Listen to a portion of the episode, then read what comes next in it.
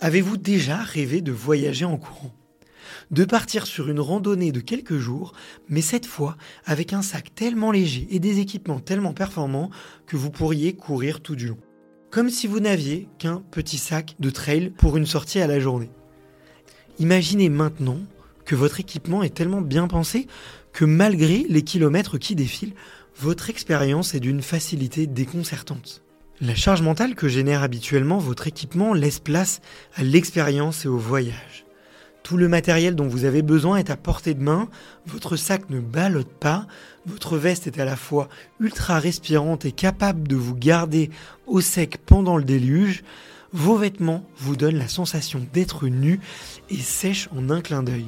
Il ne pue pas et votre tenue du soir, tenant dans un mouchoir de poche à l'abri de votre sac, vous permet non seulement d'affronter un campement un peu rustique dans le plus grand des conforts, mais aussi d'avoir la classe au restaurant dans votre hôtel. Eh bien Wise, c'est tout ça. Si tu ne les connais pas, Wise est une marque basée à Annecy, créée par un couple d'ultra-trailers, adeptes d'itinérance et de trail nomades. Depuis 4 ans, ils prennent à contre-pied toute une industrie et réinventent les standards des équipements d'ultra-trail. J'ai rencontré leur équipe d'une dizaine de personnes dans leurs locaux à Annecy et j'ai interviewé Sylvain Cour, champion du monde de trail et membre de leur cercle d'athlètes. Et aussi Guillaume Bocas, le fondateur de la marque Wise, un épisode qui vous a marqué car vous êtes plusieurs à nous avoir écrit afin de nous remercier d'avoir fait cet épisode tant il était instructif et éclairant. Je t'encourage vraiment à écouter ces deux épisodes.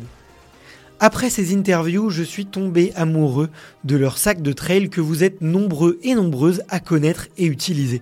Leur textile également, pour lesquels ils choisissent des matériaux de grande qualité à la pointe de la technologie et que les grandes marques réservent à leurs athlètes élites. Matière française, confection portugaise, empreinte carbone divisée par 3, totale transparence sur les prix, tout cela en proposant les produits les plus techniques du marché.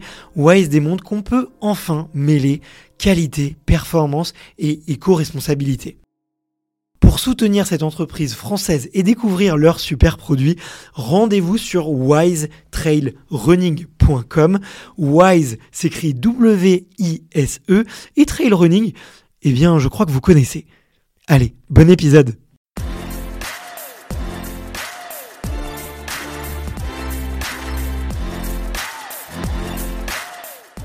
Bonjour à toutes et à tous, je suis ravi de vous accueillir pour cet épisode du podcast Extraterrien, le podcast qui interviewe des sportifs hors du commun.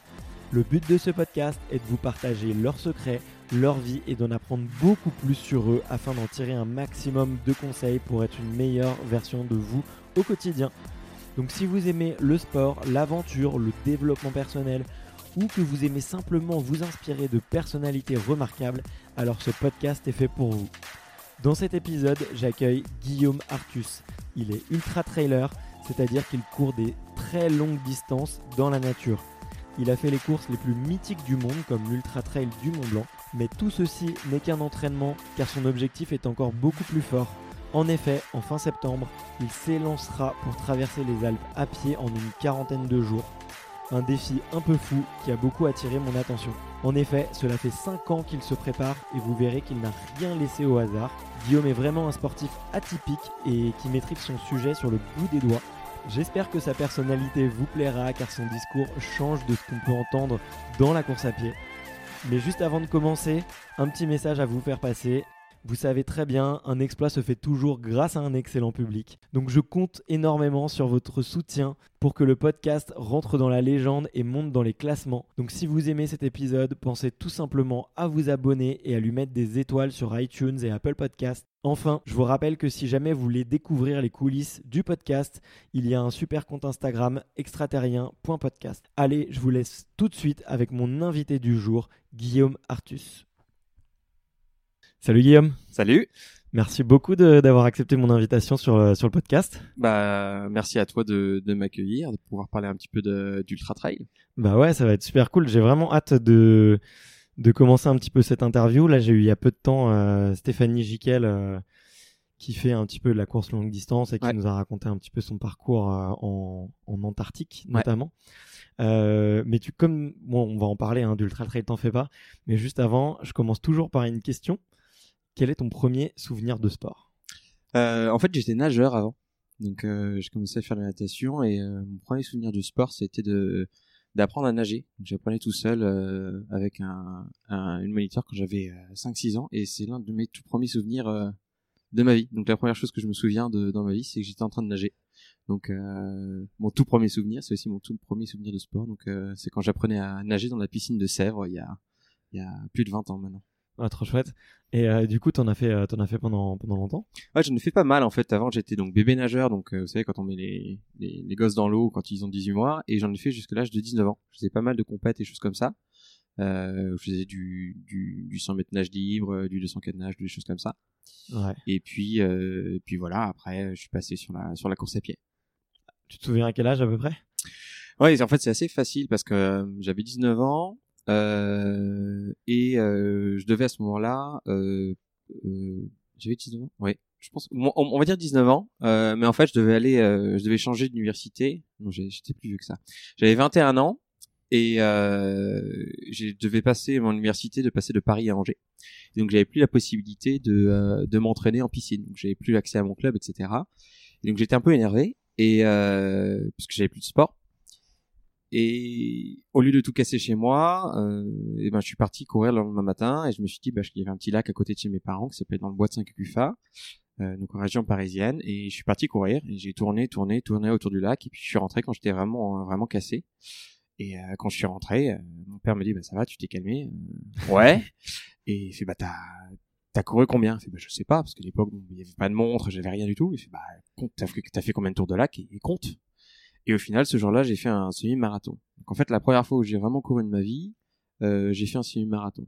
Donc euh, quelques années plus tard, au moment où je me suis dit qu'il fallait effectivement que je me remette à un autre sport et autres et faire des choses, ben c'est de suite la course à pied et la longue distance est, est devenue euh, quasiment naturellement. Ok, c'est ouf. Mais d'ailleurs, j'avais parlé à un, un prof d'athlé qui m'avait dit qu'un des meilleurs sports pour se préparer à la course à pied, c'était la natation. Ouais. Tu vois, bon, c'est facile de relier les points euh, après le coup, mais euh, Après coup, c'est plus facile de relier, mais euh, c'est vrai que c'est assez simple euh, pour faire la transition parce que c'est un sport porté, donc on va on va Mm. travailler tous les muscles et en particulier les tendons sans les traumas de la course Ouais. à pied, donc sans les chocs de la course à pied. Et ensuite, en travaillant la technique en- sur les premières années, on peut très facilement ensuite augmenter euh, en vitesse et en distance. Alors moi, ça plus c'était la distance qui m'a intéressé tout de suite Mm. euh, que la vitesse. Euh, mais c'est vrai que c'est une super passerelle pour pour commencer à courir. Ouais. Et euh, ben, juste, un- juste avant qu'on passe un petit peu à, à ton challenge du moment et, et, et, est-ce que, et aux courses plus récentes que tu as fait, euh, est-ce que euh, tu, quand tu regardes un petit peu en arrière, tu penses qu'il y avait des trucs qui te prédestinaient un petit peu à aller vers l'ultra trail, vers la longue distance, vers les sports de d'extrême résistance, on va dire Euh, oui, de- depuis toujours. Après, en regardant en arrière seulement, hein. ce genre de choses, on n'est pas forcément capable euh, au moment où ça arrive de, de définir, bien entendu. Mais euh, a posteriori, c'est évident. J'ai toujours fait des projets. Euh, l'âge de 9 ans, on montait des, euh, euh, on faisait des films amateurs avec des copains, on faisait des épisodes complets de Stargate euh, de 45 minutes, choses comme ça. Donc j'ai toujours eu des gros projets. Euh, ah, donc à ce moment-là, quand t'as 9 ans, quand tu fais des épisodes comme ça, euh, c'est assez gros comme projet, même si Ouais, ça peut paraître clair. anecdotique aujourd'hui. Euh, et donc euh, le fait de voilà de travailler sur un an, deux ans euh, en dehors de tout cadre scolaire ou, professionnel, ça a toujours été le cas. Euh, donc d'un point de vue projet, j'étais toujours comme ça. Donc le faire de l'ultra trail, m'entraîner pour du très long et ensuite faire des des, des aventures et choses comme ça, c'était euh, tout de suite cohérent. Et ensuite, euh, concernant la partie sportive, ben, j'ai toujours été sportif et que- quelque chose comme ça. Et Ouais. donc le l'ultra trail est venu naturellement puisque je faisais pas mal de euh, euh, de rando avec mes parents. Donc tous les étés, on partait dans les Alpes, dans les Pyrénées, choses comme ça, et on marchait. Euh, voilà, on faisait des, des sorties de euh, 12-13 heures à la journée euh, Ouais. euh, en rando, en famille, dès qu'on avait l'âge de, de 6-7 ans, euh, jusqu'on avait jusqu'à la majorité, quoi. Donc euh, toujours euh, le côté euh, nature, surtout en montagne, euh, qui s'est combiné à ma passion de faire des, des projets, d'avoir des choses à faire en dehors de voilà du scolaire et du professionnel. Et forcément, bah, c'est devenu, euh, c'est devenu ultra trail puisque quand je me suis mis à courir, je me suis aperçu que les randos qui nous prenaient une journée, bah, c'était une quart de journée et que euh, les randos de quatre jours, on aurait besoin d'aller chercher des refuges, des choses comme ça, ben c'était un aller-retour dans la journée et c'était, je suis plus jamais revenu en arrière, quoi. Ouais, c'est trop, c'est trop cool. Mais, ah, on partage un gros point commun parce que moi aussi, ma famille est vachement montagnarde et c'est ma mère qui hyper tôt moi m'a emmené sur des randonnées. Alors, je sais plus à quel âge j'ai fait mon premier 3000, mais je devais avoir à peine 10 ans, tu vois. Bon, c'est pas, c'est pas fantastique, tu vois, mais, mais très vite j'ai eu un attachement à la montagne, quoi. Et je sais que derrière, c'est quelque chose qui te prend et qui, qui, qui reste, qui reste longtemps, quoi. Ah, c'est clair, parce que de toute façon, un, un lever, un coucher de soleil euh, en haut d'une montagne, euh, bah, on peut en voir 10 000, mais euh, on s'en lasse pas, quoi. Ouais. C'est un côté absolument magique de se retrouver dans ces espaces où on se sent vraiment petit, et, voilà, c'est la montagne qui décide, quoi. Donc, si c'est la mauvaise météo, on n'y va pas. Et puis, si on a la chance d'avoir une belle météo, on y va et, et on profite à, à fond. Ouais, carrément. Bon, bah, en parlant de montagne, on va rentrer un petit peu dans le vif du sujet. Ouais. Euh, toi, tu as fait récemment beaucoup euh, d'ultra trail. Et là, euh, si je t'ai contacté, c'est parce que dans quelques mois, même mm. pas. Moins de deux mois maintenant, oui. Ouais, donc dans quelques semaines, ça approche très vite. tu prépares la traversée des Alpes à pied. C'est ça. Voilà. Est-ce que tu peux nous dire un petit peu plus sur ce projet, la distance, comment est-ce que ça t'est venu l'idée ouais. Donc en quelques chiffres, donc j'ai traversé donc les Alpes, donc pas seulement la partie française, mais vraiment euh, tout l'arc alpin, donc de Slovénie à Monaco. Mmh. Euh, et donc ça fait 2650 km. Euh, on va passer donc euh, par la Slovénie, euh, l'Italie, l'Autriche, la Suisse, etc. jusqu'à aller en France. Et donc 2650 km et 170 km de dénivelé positif. Waouh. Euh, donc pour pour se rendre compte hein, sur une échelle un peu plus euh, humaine, c'est comme si en distance ça faisait Lille Marseille Marseille Lille. Ouais. Et euh, en dénivelé l'équivalent d'en gros de Paris Orléans. Ouais. Voilà. Donc euh, parce que quand les chiffres deviennent trop abstraits, on a, on a du mal à, à, se concevoir à quoi ça correspond. Ouais, clair. Et donc en fait, c'est une trace officielle qui s'appelle la Via Alpina, en particulier la, la, Via Alpina rouge pour ceux qui veulent chercher à savoir à quoi ça correspond exactement, et qui va retracer tous les différents pays alpins. Donc il y a, a 9 entre 9 et 10 en fonction de comment on compte massifs alpins qui composent en fait l'arc alpin, et on traverse absolument tout dans tous les pays. Donc on passe bien entendu par Liechtenstein, des choses comme ça, et ça se finit à, à Monaco. Et donc j'ai commencé ce, ce, projet maintenant, donc euh, ça fait plus de 5 ans que je travaille dessus. Euh, puisqu'en fait en, en, 2014, donc euh, je finis l'UTMB qui est mon premier 100 miles en trail et c'était un objectif que je m'étais fixé trois ans auparavant, donc en 2011. Et en 2011, je m'étais dit bah je vais mettre 10 ans à arriver sur l'UTMB et au final j'y étais en 3. Et donc je me suis retrouvé sans objectif, donc avec côté petit coup de, coup de blues après un après un gros objectif de travail, comme beaucoup ont pu, euh, on peut le voir dans, dans, ce milieu, mais même dans d'autres sports. Voilà, mhm. il y a une compétition, un objectif. Quand il se réalise ou il se réalise pas, de toute façon, il y a une espèce de coup de blues après. Donc gros coup de calgon. Et euh... Attends, juste d'ailleurs pour préciser, excuse-moi, je te coupe, mais pour les gens qui savent pas ce que c'est que l'acronyme UTMB, oui, ça veut dire Ultra Trail du Mont Blanc. Je sais qu'il y a des, des, gens qui viennent de tous les sports qui nous écoutent, et euh, du coup euh, le l'UTMB, donc c'est l'Ultra Trail du Mont Blanc, un des, un des Ultra Trails les plus renommés au monde et euh, des plus beaux aussi, parce que en fait tu fais le tour du Mont Blanc sur euh, l'équivalent de 210 km. ouais, c'est ça, 170 km avec 10 000 de dénivelé euh, environ. Après, ça dépend comment on compte, mais c'est ça. Donc c'est une course assez mythique en France et euh, sur laquelle il y a beaucoup d'ultra trailers français. Voilà. Excuse-moi pour la petite parenthèse. non, pas de souci, tu fais bien. Parce que des fois on me gronde, on me dit ah il y a des termes trop techniques, je comprends pas et tout. Alors moi, comme je suis curieuse de, tous les sports, je connais un petit peu tout maintenant. Et puis comme je prépare les interviews, ça aide. Ouais. Mais pour les, les auditeurs qui découvrent des fois on, reprécise. Ouais. Vas-y, excuse-moi. Donc tu termines ça et derrière. Donc je termine ça, donc le, le vide intergalactique et puis euh, de moi de pas avoir de projet ou de plus avoir de projet, ben c'est pas possible. Et euh, du coup, je me suis dit, bah, il faut vraiment que cette fois-ci, au lieu de te mettre un projet à 10 ans que tu fais en 3, il faut que tu masses vraiment un projet où ça va vraiment te prendre du temps. Euh, prendre le temps de travailler et euh, de te mettre au niveau pour pouvoir le faire. Et les Alpes sont venues assez naturellement puisque euh, bah, à force d'aller en vacances dans les Alpes, de voir les Alpes euh, sur différents angles et de voir tellement de choses, d'avoir fait des, des road trips de 50 jours à la découverte euh, des États-Unis, euh, de l'Europe de l'Est, de l'Europe de l'Ouest, à faire vraiment un peu partout. Vraiment, les Alpes, c'est là où, alors c'est pas vraiment chez moi, mais je suis un peu chez moi quand même. et j'aime bien l'explorer sous ces, tous ces angles, toutes ces coutures et et c'est devenu euh, une espèce d'obsession et donc euh, je me suis retrouvé dans un objectif titanesque de comment on fait pour passer donc euh, de l'ultra trail Mont Blanc et ses 170 km et les finir euh, avec extrême difficulté à euh, faire 14 fois la distance en 5 ans après. Et bien entendu, bah il n'y a pas de entraînement qui existe. Hein. Il y a peu de gens qui ont déjà fait, voire pas du tout. Pas du tout de, de communauté sur ces sur le, les longues distances et les très longues distances. Hein. On est avant donc euh, pour tous ceux qui ont suivi sur l'Appalachian Trail, qui est un des chemins des grandes distances de référence aux États-Unis, qui fait euh, qui fait à peu près 4000 km, où il y a eu pas mal de records sur ces dernières années. D'accord. Donc, euh, mais c'était dans les quatre dernières années. Donc mmh. avant, il n'y avait pas du tout de de communauté autour et de personnes qui s'entraînaient à faire ce genre de choses. Et donc j'ai dû construire mon, mon, propre plan d'entraînement sur 5 ans et savoir comment on fait pour développer les capacités nécessaires à faire ce genre de choses.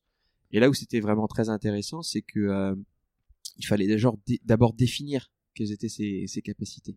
Donc euh, la capacité physique, euh, bon, ça paraît anecdotique et c'était évident c'était vraiment le premier point point de travail.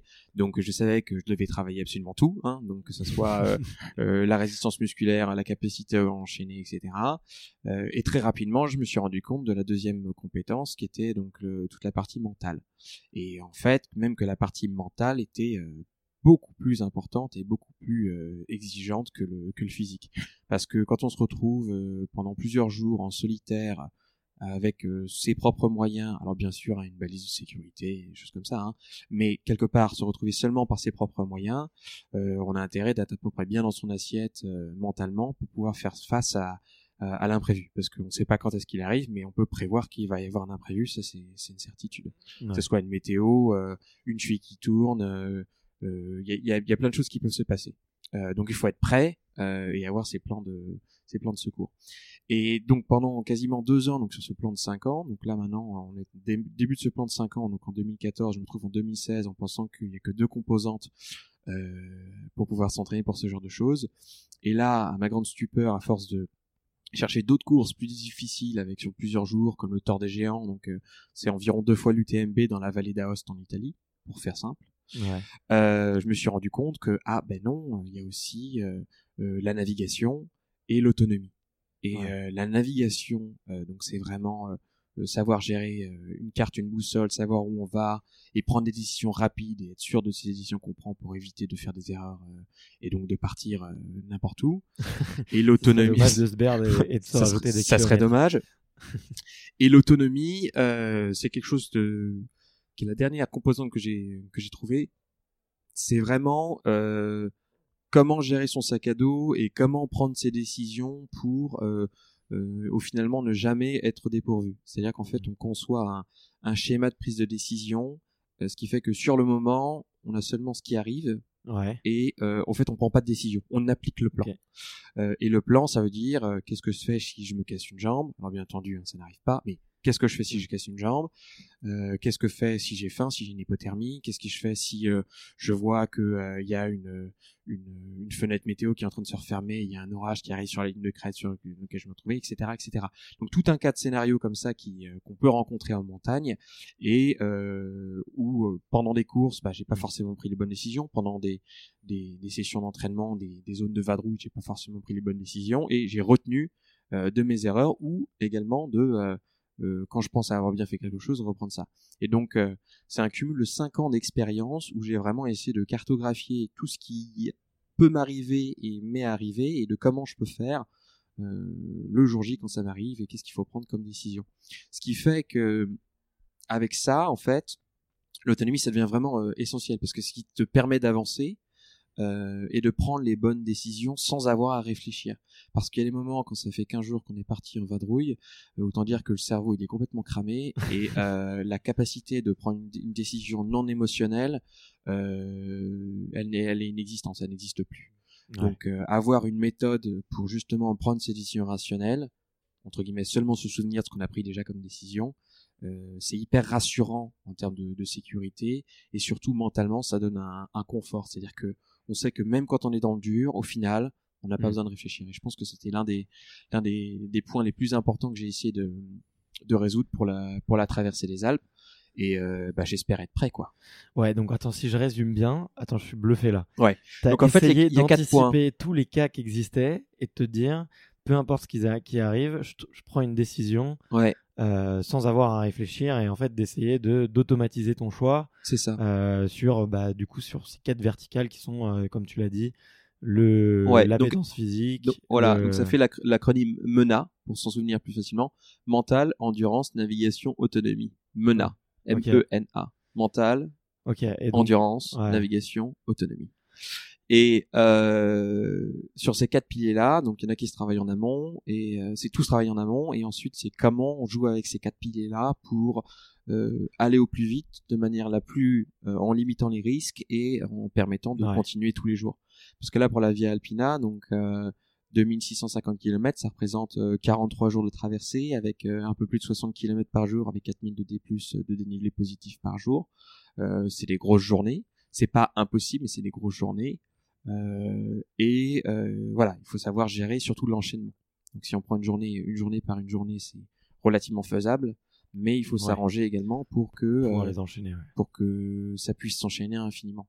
Donc parce que 43 jours d'un point de vue physiologique, c'est comme si on faisait quelque chose de c'est quelque chose de perpétuel.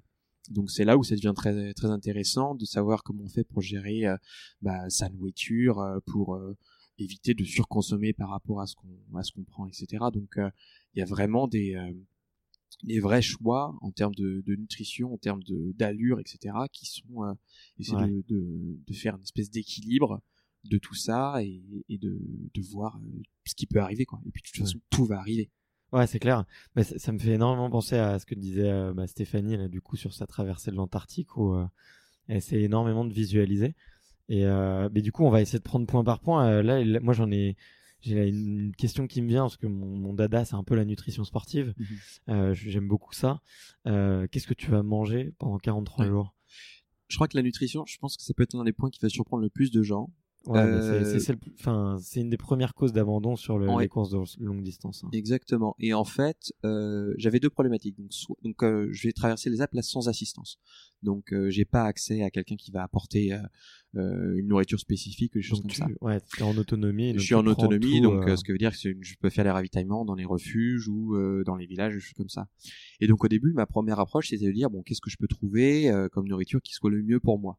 Ouais. Euh, et ensuite, je me suis aperçu que bah, cette nourriture serait pas forcément disponible au fin fond de la Slovénie, euh, sur un petit village en Liechtenstein, choses comme ça. Et donc Ah j'ai bon retourné.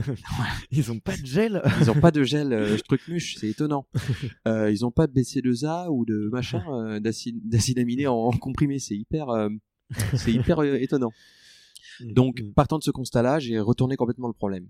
Et euh, lors de mon entraînement euh, et des courses que j'ai fait de, sur ces cinq dernières années, euh, j'ai refusé de prendre une alimentation spécifique.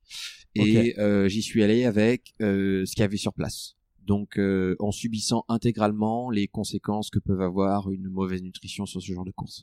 Mais l'objectif n'était pas d'avoir une performance parfaite sur les courses qui étaient en préparation. Alors, 5 ans de préparation, ça peut paraître long, mais au final, c'est c'est une paille. Hein, mais euh, c'est euh, voilà, c'est vraiment euh, l'idée, c'est on arrive sur une course, peu importe ce que c'est, ben s'il y a que des tucs, ben ça sera que des tucs. S'il y a que des quarts d'orange, ben ça sera que des quarts d'orange et des choses comme ça.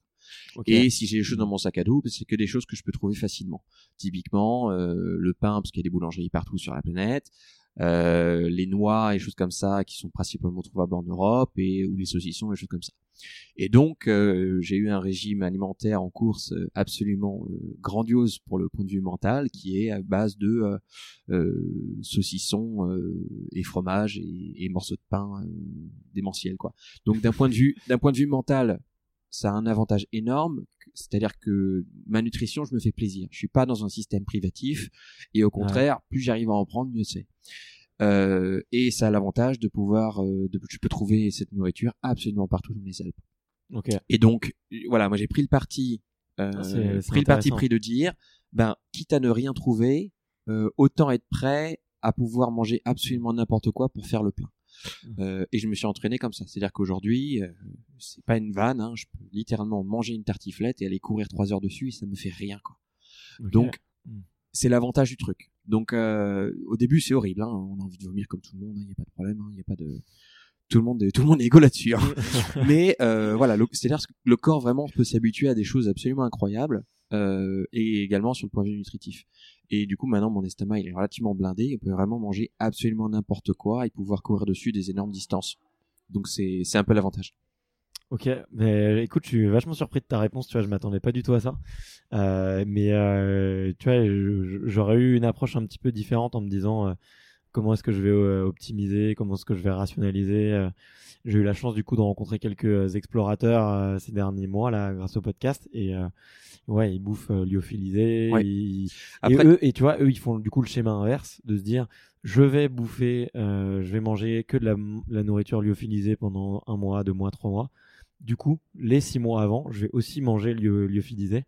Et euh, du coup, bah, ils font euh, le chemin de réflexion. Mais euh, mm. après, bah, voilà, après le, le, chemin de réflexion se suit. C'est-à-dire que ce que tu vas retrouver pendant l'événement, tu le manges également avant pour que ton corps soit habitué. Donc le raisonnement à ce niveau-là, il est le même. Après, c'est vrai quand on part lorsqu'elle est partie dans l'Antarctique, forcément, euh, elle a moins de villages, quoi. Donc, euh, moi, je voilà, j'ai pas la nécessité d'emporter euh, l'intégralité de ma nourriture et je peux justement recharger en cours. Et donc, c'est là où euh, effectivement, j'ai pas la nécessité d'avoir que du lyophilisé. Mais évidemment, si je, je voulais faire 43 jours n'importe où sur la planète euh, sans ravitaillement, le lyophilisé a été une nécessité et je l'ai rejoint absolument sur ce point-là qu'il aurait fallu que je mange pendant six mois du lyophilisé. Ouais, avant. Ouais. Et, euh, et du coup, euh, à part à part la nourriture, du coup, au, niveau autonomie, qu'est-ce que tu qu'est-ce que tu dois embarquer dans ton sac et qu'est-ce que tu dois prévoir concrètement? Parce que j'imagine que tu pars pas juste avec ta montre et une paire de chaussettes de rechange quoi. Non, je prends aussi un t-shirt. non, euh, bien entendu, il y a un énorme travail en fait sur le sac à dos. Donc euh, le, sac à dos, c'est plus d'un an et demi de travail, euh, juste pour savoir qu'est-ce qu'on peut mettre dedans et jusqu'à dessiner le sac à dos en lui-même. Donc je me suis aperçu que le besoin que j'avais, donc qui était d'avoir un 20 litres étanche, ergonomique, donc qui bouge comme une veste de le course à pied, euh, c'était pas quelque chose que je pouvais trouver dans le commerce. Et donc du coup, j'ai dû carrément apprendre à coudre et assembler mes propres sacs, faire mes propres prototypes et euh, créer mon propre sac à dos pour ce pour cette aventure. Donc c'est bien dans la démarche euh, toujours d'avoir un projet euh, et d'aller au bout et finalement peu importe le coût. Donc là, on parle pas d'argent, hein, on parle vraiment euh, devoir apprendre une compétence complètement nouvelle pour pouvoir assembler quelque chose qui n'existe pas. Puisque l'objectif c'était d'avoir quelque chose de, de parfait. Donc euh, voilà, créer son propre sac à dos. Et dans ce qu'il y a dedans, euh, donc il y a bah, euh, un duvet, un sac de couchage, il est, prêt, là, un matelas, etc. Ouais, donc mon sac est prêt. Vas-y, bah, on prend des photos pour mettre en il, description. Il fait, il fait 3,5 kg en poids de base. Donc ceux qui font de la randonnée juste comme ça pourront apprécier. Pour donner une idée, hein, donc un randonneur qui fait du multijour en poids de base, il va être sur du 15 kg. Ouais et avec en volume utile utilisé de euh, de matériel entre entre 30 et 35 litres. Et donc moi je suis à 3 kg 5 et un volume utilisé de matériel à entre 11 et 11 et demi. Ok ouais, donc on a il y a un énorme travail de performance sur les trucs. Et euh, tout est prévu, c'est-à-dire que tout est en euh, voilà, absolument parfait en termes de performance. Et je pense que la clé pour les personnes qui veulent faire ce genre de choses, c'est que si c'est pas un élément qui est associé à la sécurité, si c'est mis dans ton sac à dos, ça, avoir, ça doit avoir entre deux et trois utilisations possibles différentes. Voilà. Mm. Tu dois vraiment utiliser les choses en double, voire triple emploi. Sinon, t'en as pas besoin, tu peux t'en passer. Ok. Et euh, moi, je m'accorde un seul élément vraiment de confort. Euh, et encore, c'est argument, on, peut argumenter le fait, que ce soit un confort ou pas, mais euh, c'est un coussin pour pour dormir. Donc c'est un coussin gonflable qui fait genre 30 grammes. Et je pense que les 30 grammes valent énormément, considérant qu'avec un coussin, avec un bon coussin, tu dors correctement. Hey, I'm Ryan Reynolds. Recently, I asked Mint Mobile's legal team if big wireless companies are allowed to raise prices due to inflation. They said yes. And then when I asked if raising prices technically violates those onerous two-year contracts, they said, "What the f*** are you talking about? You insane Hollywood ass." So to recap, we're cutting the price of Mint Unlimited from $30 a month to just $15 a month. Give it a try at mintmobile.com slash switch. $45 up front for three months plus taxes and fees. Promoting for new customers for limited time. Unlimited more than 40 gigabytes per month. Slows. Full terms at mintmobile.com. Et donc okay. avoir une bonne qualité de sommeil, même si tu dors que 6 heures par nuit, euh, je pense que c'est essentiel pour, euh, pour, pour réussir ce genre de, ce genre de projet. Ouais, mais en plus j'imagine euh, même... Euh, Enfin, il va pas faire très chaud, quoi. Alors non, il va pas faire de, très chaud, donc je vais partir. Je sais pas si tu vas bien dormir. Je vais partir le 14 septembre euh, jusqu'à en gros euh, euh, fin octobre slash 1er novembre. maintenant, voilà, c'est c'est un moment en fait il va pas faire très chaud la nuit mais il fait pas non plus très chaud le jour Ouais. donc voilà c'est un c'est un échange donc pour avoir une belle météo en journée sachant qu'en fait septembre et octobre sont de très belles saisons pour faire de la rando et et pour avancer donc dans ce genre de massif et on est beaucoup moins exposé euh, à la chaleur de juillet août et surtout aux orages aux orages de août et de tout début septembre euh, qu'on rencontre principalement euh, en France donc c'est là où en fait la, la fenêtre euh, météo euh, de prendre euh, le choix de prendre septembre-octobre pour faire la traversée s'est fait là-dessus, donc sur la météo. Ouais. Maintenant, euh, bah, il va faire froid et euh, c'est pas très grave. Après, tu vois, sur la combinaison que j'ai euh, pour dormir, je peux descendre jusqu'à 2-3 degrés la nuit euh, sans souci. Alors je passe pas euh, la nuit dans un 5 étoiles, hein, on est d'accord, mais euh, je peux tenir la nuit et dormir euh, et dormir en, en mettant absolument tous mes fringues à, à deux- entre 2 et 3 degrés. D'accord. Euh, ouais. donc c'est gérable et puis ensuite c'est à moi d'être intelligent de pas m'arrêter en en sommet de en sommet de crête euh, exposé et plutôt d'arr- de m'arrêter en, en fond de vallée euh, euh, pas à côté d'une rivière pour avoir l'humidité justement en fond de vallée euh, un truc euh, caché entre guillemets euh, à l'abri du vent et, et sec. Et là on gagne tout très facilement euh, une dizaine de degrés par rapport à un côté d'une rivière et j'en parle même pas par rapport à être sur une crête exposée. Ouais. donc en fait le choix de l'emplacement de dormir euh, devient un emplacement euh, ultra stratégique euh, sur le choix de ce qu'on met dans son sac à dos puisque on ouais. peut limiter au final euh, ce dont on a besoin. Putain, je suis, je suis fasciné là par tout ce que tu me racontes là. Ça me, Enfin, je suis impressionné de, de à quel point on peut prévoir et à quel point euh, la préparation que tu fais, euh, je la trouve euh, intelligente et pertinente. En tout cas, tu défends bien les, tu défends bien tes choix. Ouais. Euh, et euh, mais du coup, ouais, Après, ça veut pas dire que mes choix sont forcément bons, hein, mais Ouais. euh, mais voilà, au moins ils ont ils ont eu le mérite d'être réfléchis. Ouais. Et pareil, tu vois le, le parcours aujourd'hui, donc il est divisé en 43 étapes où je sais où est-ce que je vais dormir, etc. Euh, je sais très bien qu'il va voler en éclats au bout de deux jours. Ouais. Parce que la réalité du terrain va se rappeler à autre chose, quoi. Mais c'est c'est le jeu. On, on, on vient pour être au plus près, euh, au plus préparé, et puis euh, ensuite, euh, bah, c'est la montagne ouais. qui décide, de toute façon. Ok. Mais euh, ouais, je suis un peu fasciné. euh, Et tu peux terminer un petit peu là sur le, ce que va contenir ton sac, hein, un peu euh, par ce fameux coussin. euh, Bah en fait après donc euh, j'ai pris le choix de pas avoir donc de, de matériel pour faire de la cuisine, euh, des choses comme ça, donc euh, avoir un réchaud et des choses comme ça. Euh, je me suis aperçu donc j'ai fait en test euh, une traversée des Pyrénées en solitaire que j'ai conclu en moins de 14 jours, donc ça faisait euh, euh, 800 km avec euh, 40 000 de, de dénivelé positif. Euh, donc dans les mêmes conditions quelque part, et je me suis aperçu que mon réchaud je l'ai pas du tout sorti. Euh, puisqu'en fait, euh, comme j'avance suffisamment vite, donc je vais faire entre 3 et 4 vallées par jour. Euh, 3 et 4 vallées par jour, si je fais du ravitaillement tous les deux jours et demi, c'est-à-dire 9 vallées, et si j'arrive pas à trouver un seul village toutes les 9 vallées, c'est vraiment que je me suis mal débrouillé. Ouais. Donc en fait, euh, j'ai toujours la possibilité de ravitailler, et d'avoir de quelque chose de, de frais et autres, euh, donc euh, frais on entend de un ravitaillement complet quoi. Ouais. Et à chaque fois que je traverse un village ou autre, peu importe si c'était il y a une vallée ou autre, je ravitaille intégralement. D'accord. Comme ça, ça me permet de, peu importe le point de ravitaillement, je ravitaille comme s'il y avait rien derrière, euh, puisque euh, la possibilité que, bah, au moment où je passe dans ce village, au final, bah, c'est dimanche, du coup la boulangerie elle est fermée à 14h, mais je suis arrivé à 14h20. Enfin, c'est le genre de choses qu'il faut qu'il faut anticiper.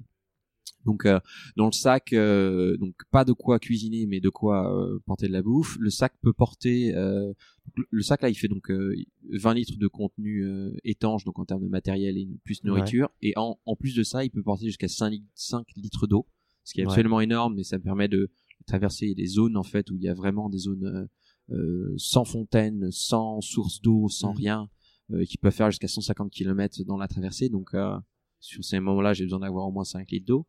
Euh, je me suis retrouvé des coins dans l'Ariège, dans la traversée des Pyrénées, où euh, j'avais que 3 litres, et je peux te dire que euh, Tu comptes. quand tu comptes vraiment, quand ça fait déjà 100 bornes et qu'en 100 bornes t'as bu un demi litre d'eau et il fait 40 degrés à l'ombre, euh, je peux te dire que tu t'en souviens et que la prochaine fois tu prends plus de flotte.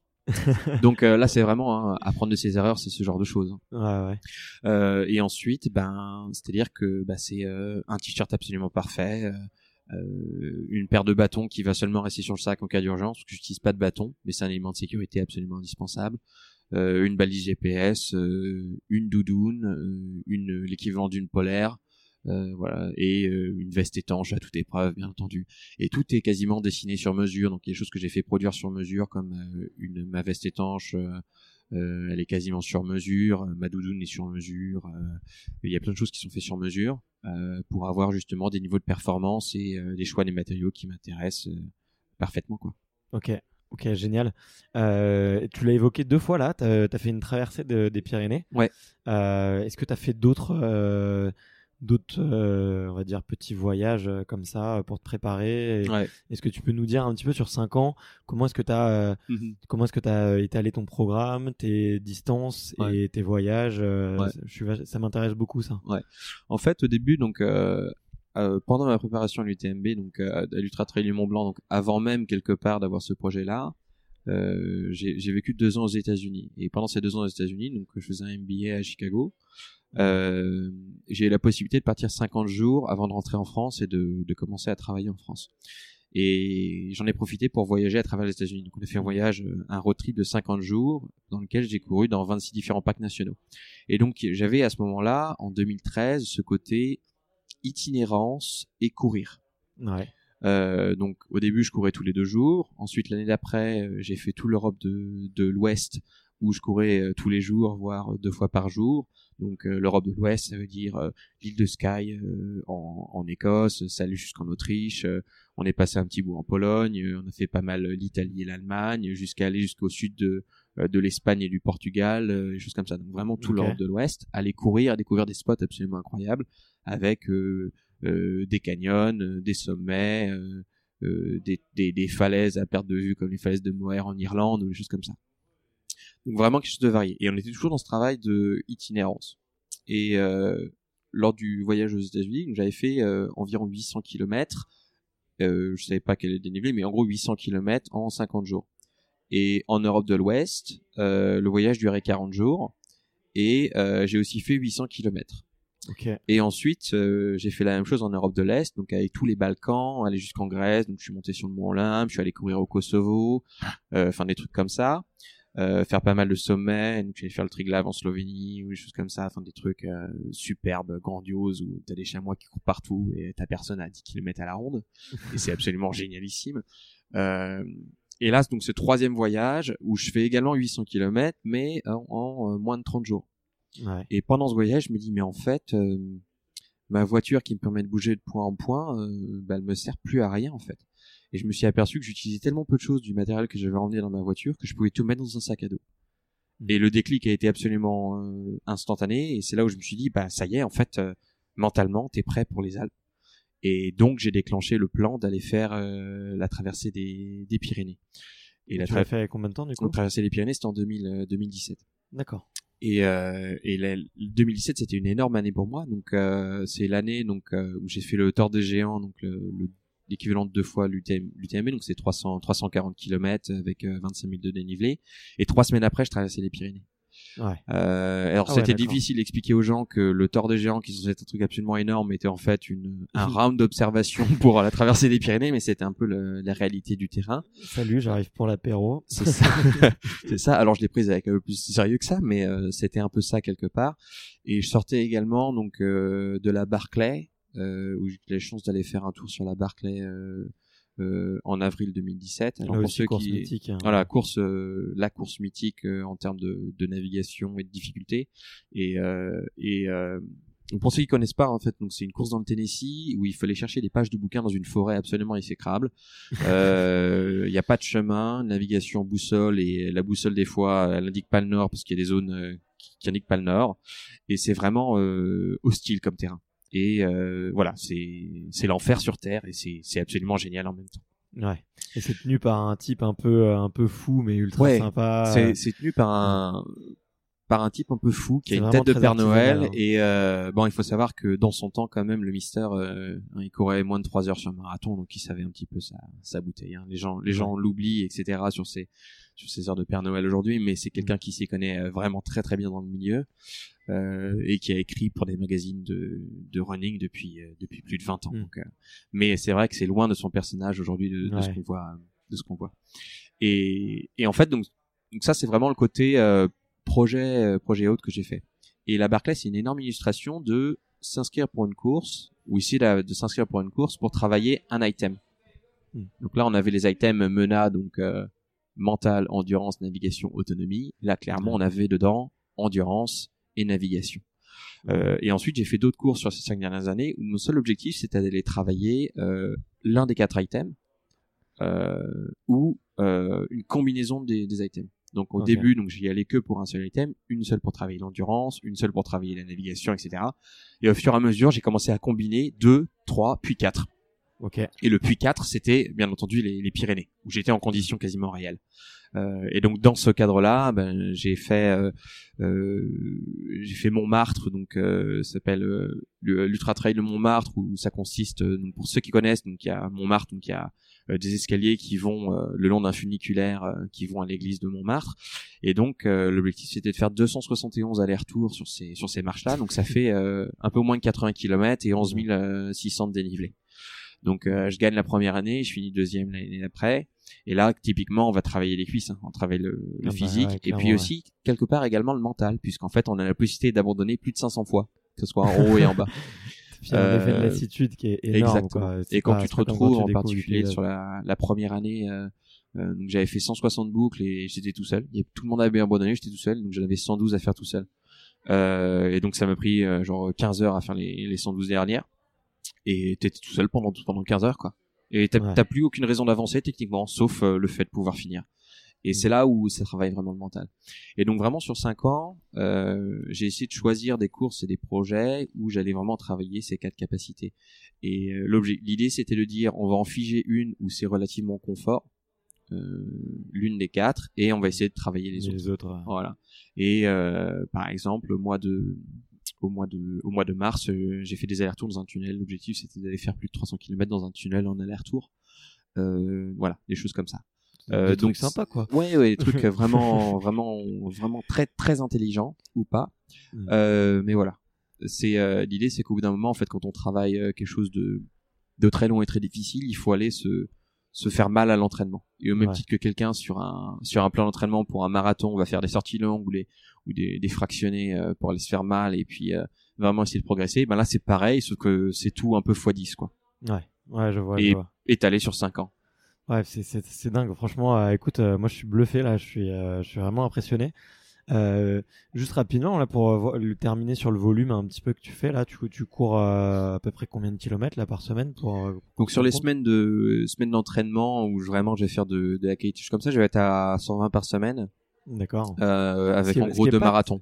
Ce qui est pas tant que ça finalement, parce que t'as Non. des t'as des marathoniens qui font euh, 240, 250. euh, Après euh, Bon, c'est voilà, des c'est-à-dire que en course quand tu cours euh, au minimum pour une course euh, en gros c'est le mini c'est 36 heures, ouais. euh, t'as pas les mêmes phénomènes de traumatisme que tu peux avoir sur des choses comme ça.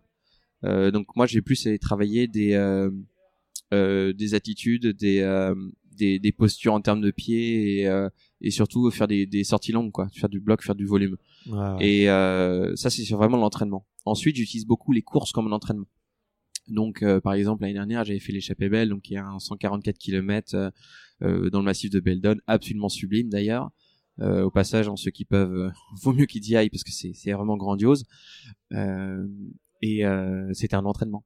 Et l'objectif pour moi dans cette course-là, c'était de dire bah voilà, j'ai parti avec le fond du peloton euh, en allure fixe et je cours l'intégralité de la course en allure fixe. Donc euh, c'est une course qui a 700 participants, euh, je suis 650e au premier pointage et je finis dans le top 50. Parce que justement, voilà, l'idée c'était vraiment d'aller travailler et de faire euh, euh, une course complètement lisse en termes d'allure et de pouvoir euh, voir ce que ça donnait. Donc vraiment utiliser des courses et des ultra trails, ça me paraît bizarre de dire ça, mais voilà vraiment utiliser des ultra trails comme Comme, euh, euh, comme un entraînement. comme en gros, un ultra trail c'est une euh, sortie longue quoi pour un pour un marathonien. Ouais. Et euh, c'est pour ça qu'à l'entraînement, j'ai je me sens pas le besoin de faire euh, 200 bornes dans la semaine parce que les 200 bornes je les fais dans le week-end quoi quand Ouais. je suis en course. D'accord. Ok. Bah écoute, ouais, merci de, de ces précisions. c'est hyper intéressant, Euh, surtout pour moi qui ai un petit passé de de, de préparation physique et, et tout, donc euh, je suis euh, je suis assez curieux. Ouais, on regarde l'heure, ça passe vite. Euh, euh, juste euh, pour tout ça là, tu t'es fait un peu accompagner. Alors Euh, il y a des gens suis- qui, euh, qui te conseillent, qui t'aident un peu. euh, J'imagine que ça se fait pas tout tout seul quand Mm. même. Alors je suis je suis je suis, je suis pas très bon euh, à être encadré, on va pas se mentir. Euh, maintenant, euh, je suis en fait une philosophie d'entraînement qui euh, qui a été euh, que j'ai découvert avec Bruno Hubi. En fait, j'ai eu la chance d'avoir accès pendant pendant plus de six mois à Bruno Hubi. Donc Bruno Hubi, il a été, euh, il a gagné les 100 km de Mio. Il a été en équipe de France de 24 et et de 24 heures et de 100 km si je dis pas de bêtises. Enfin, c'est quelqu'un qui connaît bien son, son, son milieu, surtout pour courir longtemps, qui est le long d'un de ses bouquins d'ailleurs, que je recommande, qui est, qui est une petite bible pour pouvoir faire du long. Euh, et donc, euh, je m'entraînais avec lui sur mon premier, euh, mon tout premier marathon que j'ai vraiment couru. Euh, parce que j'en avais fait deux avant, mais enfin, Ouais. quand on fait pas de fractio, euh, s'entraîner sur un marathon, autant dire que on n'est pas vraiment très efficace. Mais le premier marathon que je suis vraiment entraîné, c'était avec lui. Et j'ai gardé sa philosophie d'entraînement. Euh, tout ce qui est basé sur l'endurance, aérobie et choses comme ça, qui est un con qui est la, la petite sœur slash grande sœur, ça dépend quand de l'école de, de la VMA, donc de la vitesse maximale aérobie. Euh, mais l'idée, voilà, j'ai suivi sa complètement sa, sa philosophie depuis des années. Et euh, donc je suis encore un petit peu en contact avec lui, euh, merci les réseaux sociaux. Euh, mais par contre, c'est vrai que je reçois plus du tout de plan d'entraînement. J'avais réfléchi à un moment d'avoir des plans d'entraînement de la part de de, de Vincent Viette, quelqu'un que j'aime beaucoup, qui fait des, des bons résultats, euh, qui est bien placé et autres.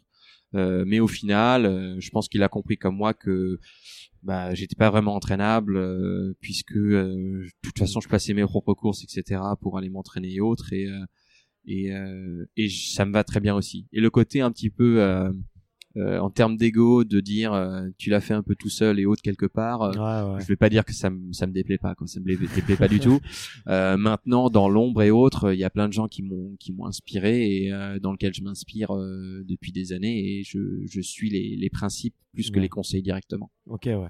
Et, euh, et même, même sur d'autres euh, d'autres verticales, je sais pas, euh, des kinés, des euh, pour la préparation mentale, là, on en a peu parlé finalement. D'ailleurs, Mhm. j'avais quelques questions à te poser. Ouais. Euh, t'es- pour la préparation mentale, t'es allé voir personne? Alors non je, suis- je suis assez je suis assez partisan du euh, plus plus souffrir par l'exemple tu vois Ouais. Euh, et euh, du coup je me suis mis en, en danger entre guillemets sur certaines courses aller sur certaines courses un peu trop tôt euh, alors euh, j'étais pas en danger euh, physique etc mais de savoir que j'allais vraiment taper dans la machine de vraiment d'aller souffrir et autres et de savoir que la seule différence entre euh, finir et pas finir ça allait être la tête et donc Mhm. je me suis mis mentalement volontairement en danger euh, pour pouvoir le travailler et ensuite bah on utilise comme tout le monde on utilise ses expériences personnelles euh, euh, qui sont plus ou moins violentes, euh, qui te permettent d'avancer. Euh, et puis euh, voilà, c'est de pouvoir reporter d'un côté à l'autre. Mais euh, l'idée, c'est, euh, moi, je suis vraiment partisan du de l'apprentissage par l'exemple. Le côté coach sportif euh, ou euh, de trouver une motivation externe par quelqu'un d'autre en externe, alors que ça soit euh, en donnant une cause à ce qu'on est en train de faire, donc euh, le faire pour une, une organisation caritative, le faire pour pour pour, pour quelqu'un d'autre, le, le quelqu'un qui, qui t'aide à te préparer mentalement, bah, au final, quand ça fait 20 jours que t'es dans la dans la mouise et autres, ben euh, ta motivation externe c'est la première à sortir. hein. Alors que si t'as réussi à à développer ta motivation interne, alors forcément ça prend un peu plus de temps, hein, mais que c'est vraiment euh, dans tes gènes quoi, c'est dans tes- c'est dans ton sang, enfin tu peux plus t'en défaire. Euh, Enfin, plus rien t'arrête quoi. Donc euh, l'avantage de le, de le travailler sur le terrain et, euh, et de, de morfler euh, sur le terrain, par exemple, à tout dans le tunnel, de pas avoir le jour pendant pendant 48 heures, ben, ça pose quelques problèmes quoi. Ça fait un peu Mhm. euh, péter le casque quoi. Et, euh, et c'est là où tu en ressors grandi parce que euh, au moment où tu dis oh là là ça fait 4 heures que t'es dans la nuit, enfin 4 heures dans la nuit, enfin c'est rien quoi. Ouais. Et pareil, euh, quand tu te retrouves, euh, oh, ça fait 5 heures qu'il pleut, enfin ça va, t'as déjà fait des sorties où euh, il a plu pendant 10 heures et t'étais complètement liquide, donc euh, au final 5 heures, qu'est-ce que c'est quoi? C'est pas grand chose. Et pareil, quand tu vois des murs euh, où t'as euh, 1200, 1300 dénivelés en 5 km, tu peux dire oh là là, c'est quand même un kilomètre vertical, c'est chaud. Sauf qu'en entraînement, bah tu fais des doubles KV où tu fais 2000 de dénivelé positif euh, en 7 km et t'en fais t'en fais 3 dans le week-end quoi. Donc forcément, quand tu te retrouves sur le sur le jour J, euh, mentalement c'est c'est tellement plus simple quoi parce que t'as tellement tout vu à Ouais. Ou t'as essayé de tout voir à l'entraînement que ben finalement le jour J c'est c'est juste du plaisir quoi Ouais. Bon, le plaisir dans la souffrance quoi mais mais ça reste du plaisir Et t'as pas essayé de faire des petits euh, exercices de visualisation, euh, je sais pas, peut-être tout seul chez toi, poser. euh, moi, c'est un truc que je fais de plus en plus, tu vois, euh, sur mes sur mes objectifs, Mm. d'essayer. euh, alors certains vont appeler ça de la méditation, mais en gros, je me pose, je ferme les yeux et j'essaye de d'imaginer tous les tous les pires scénarios qui peuvent arriver. Et euh, t'as fait un petit peu ce genre d'exercice où tu t'es plutôt dit, je vais essayer de les vivre et c'est comme ça que je vais prendre de l'expérience. euh. Je suis plus sur le sur le côté le les vivre, Ouais. mais dans le même temps, ça veut pas dire que j'anticipe pas ce qui peut arriver, parce qu'on revient sur le côté autonomie et, et tout le schéma de l'arbre de décision dont on a parlé plus plus, plus tôt. Euh, C'est-à-dire que c'est complémentaire. Je peux me permettre d'être complètement euh, relâché mentalement, puisque justement j'ai tout ce cette prise de décision qui est qui est déjà faite en fait. J'ai plus Ouais. qu'à attendre de savoir ce qui va arriver et d'anticiper ce qui va arriver pour prendre ces décisions là quoi. Donc euh, au final, ça me permet d'être complètement libre euh, mentalement et de pouvoir euh, jeter le plan au dernier moment et euh, faire plus ou faire moins le jour J, euh, de voir en fonction de la météo, de, de, de prendre des décisions sans en avoir le, le poids de me dire est-ce que c'est la bonne ou est-ce que c'est pas la bonne. Ça n'a pas d'importance de toute façon, c'est celle qui avait été décidée qu'elle allait être prise. Ok. bon, écoute, c'est c'est passionnant tout ça. Là, je vois que le, le temps file et on- je crois qu'on va nous attendre pour courir bientôt. c'est possible, oui. Euh, et du, du coup, euh, juste avant de terminer, euh, bon là, là on est deux mois avant, mais je pense que je publierai l'épisode euh, pas longtemps avant, Ouais. euh, comme ça, comme ça, ça pourrait être sympa, un peu d'actu. Ouais. Euh, où est-ce que les gens pourront suivre un petit peu ce que tu fais euh, Comment est-ce qu'on peut suivre un petit peu euh, Ouais. ton, ton boulot et, et, et ta passion là? Euh, donc sur les réseaux sociaux, donc c'est Run Explorer avec deux, deux N, donc c'est comme Runner et Explorer mais en un seul mot. Euh, et dessus il y aura absolument tout, donc euh, les liens de tracking. Donc pendant l'événement, euh, il y aura un lien de tracking 24 heures sur 24. Euh, pour les geeks de ce travail, il y aura la sortie du jour qui sera uploadée tous les soirs. Si j'ai du signal, sinon ça sera dans la journée. Euh, mais euh, qui pourront suivre euh, quelle a été l'étape du jour. Tout le monde pourra suivre euh, où est-ce qu'on en est sur le parcours, est-ce qu'on est en avance, est-ce qu'on est en retard, avec des photos, euh, des vidéos en live.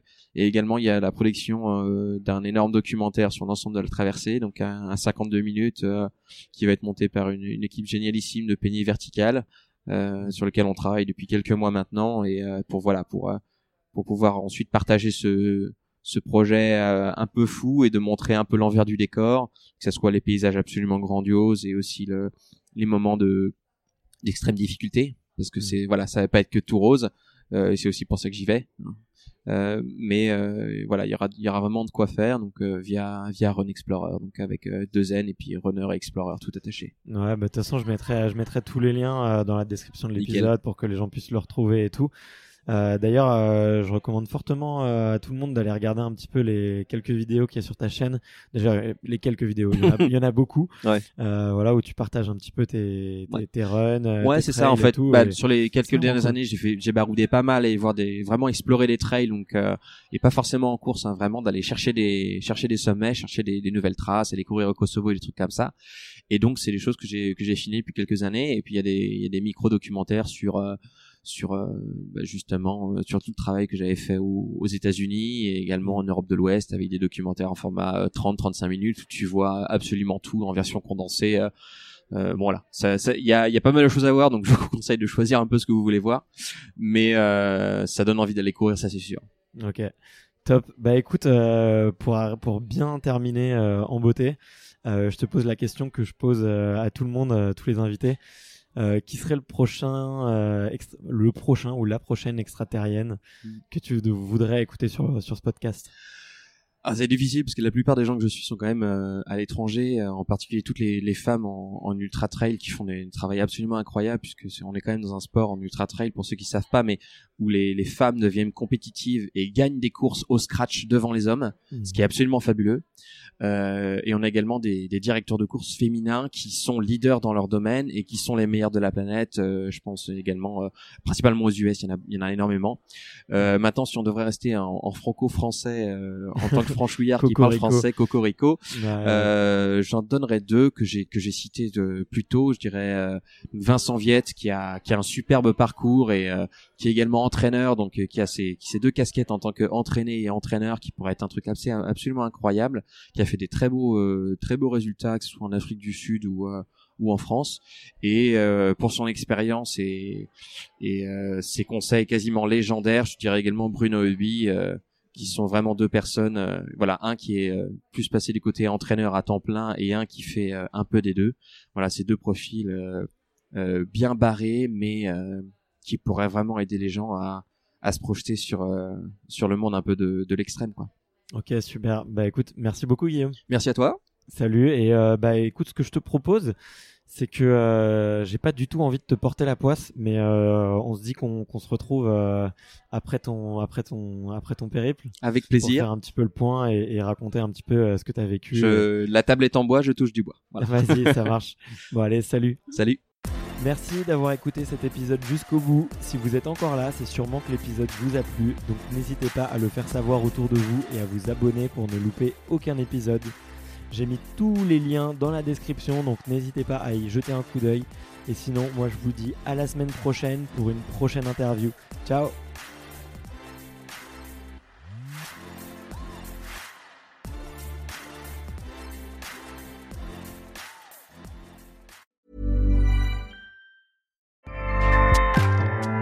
ACAST powers the world's best podcasts.